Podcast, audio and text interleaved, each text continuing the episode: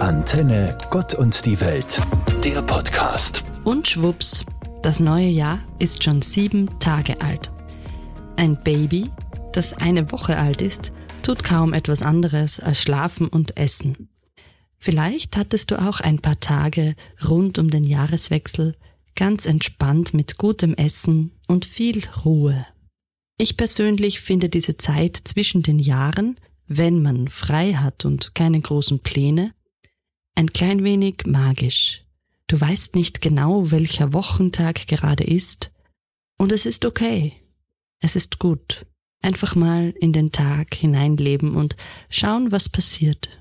Und schwupps ist das neue Jahr da. Heuer zu Silvester habe ich bei Sonnenuntergang, und das war so zwischen 16 und 17 Uhr, gedacht, boah, bis Mitternacht halte ich nicht durch.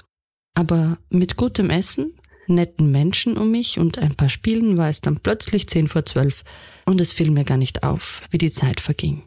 Zeit ist relativ. Eine halbe Stunde auf den Bus warten kann sich wie eine Ewigkeit anfühlen. Und Stunden mit geliebten Menschen zu verbringen, so schnell vergehen. Darum wünsche ich dir für 2024 eines ganz besonders. Viel wunderbare Zeit in einer Umgebung, in der du dich wohlfühlst und in der die Zeit verfliegt. Früher war ich Silvester-Pessimistin. Ich mochte das ganze Getue nicht. Diese rührigen Rückblicke und all das Schönreden. Ich war Anhängerin einer Studi-VZ-Gruppe, die hieß, wenn ich eine neue Rolle Klopapier aus dem Schrank nehme, feiere ich auch nicht groß mit Sekt und Feuerwerk. Warum dann bei einem neuen Kalender? Der ist doch auch nur aus Papier. Zu Silvester habe ich mich dann gerne eingeigelt, allein oder mit anderen Silvester-Pessimistinnen und ignoriert, wenn draußen die Welt unterging bei all der überschießenden Freude. Einmal bin ich sogar exakt zu Silvester auf eine Schweigewoche gefahren. Da habe ich den Jahreswechsel mit Ohrstöpsel und Haube im Bett einfach verschlafen. War auch eine Erfahrung. Einschlafen im alten und aufwachen im neuen Jahr.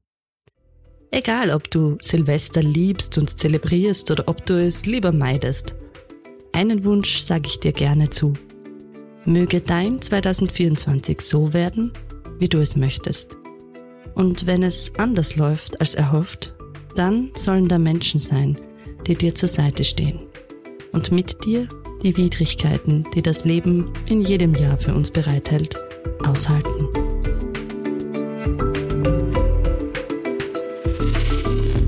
Manche meiner Bekannten und Freundinnen haben rund um den Jahreswechsel fixe Bräuche oder Rituale.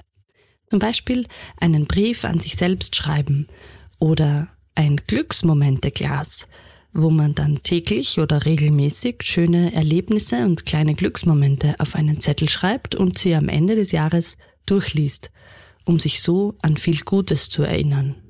Ich war ja lange kein Fan dieser Rückblickssache wollte mich lieber nicht an Dinge erinnern, die ich erfolgreich verdrängt hatte. Seit ein paar Jahren sehe ich mir in den Tagen rund um Silvester meine Fotogalerie am Handy an, denn sie ist quasi mein Tagebuch.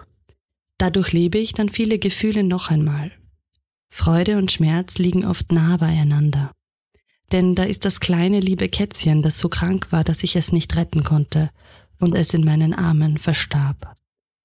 Zugleich ist mir aber auch der Blick aus dem Zelt aufs Meer letzten Juni wieder lebhaft vor Augen. Oder die schöne Almwiese, die ich im Sommer beim Wandern sah. Und viele andere Erinnerungen. Inzwischen denke ich, sich nicht zu erinnern, nur weil es auch wehtun könnte, raubt einem auch die Möglichkeit, sich an viel Schönes zu erinnern.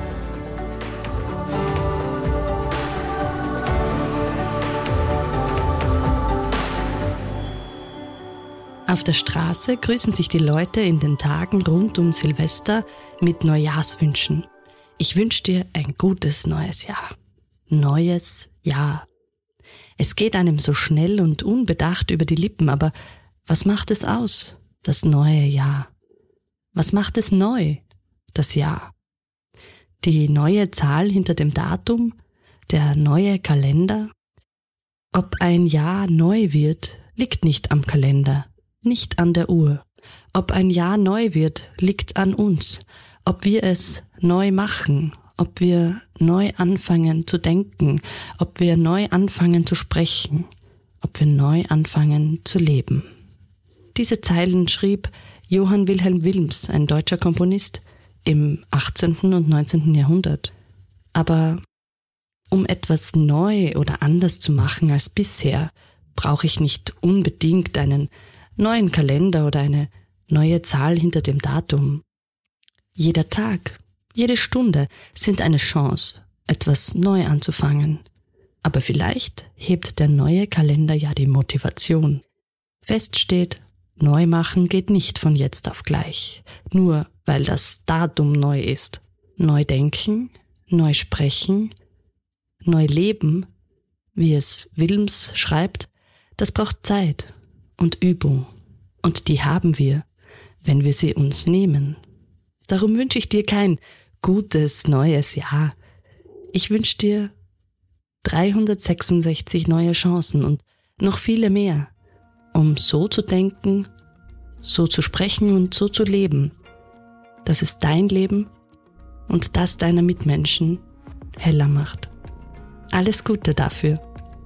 Katharina Krager, Katholische Kirche. Antenne, Gott und die Welt, der Podcast.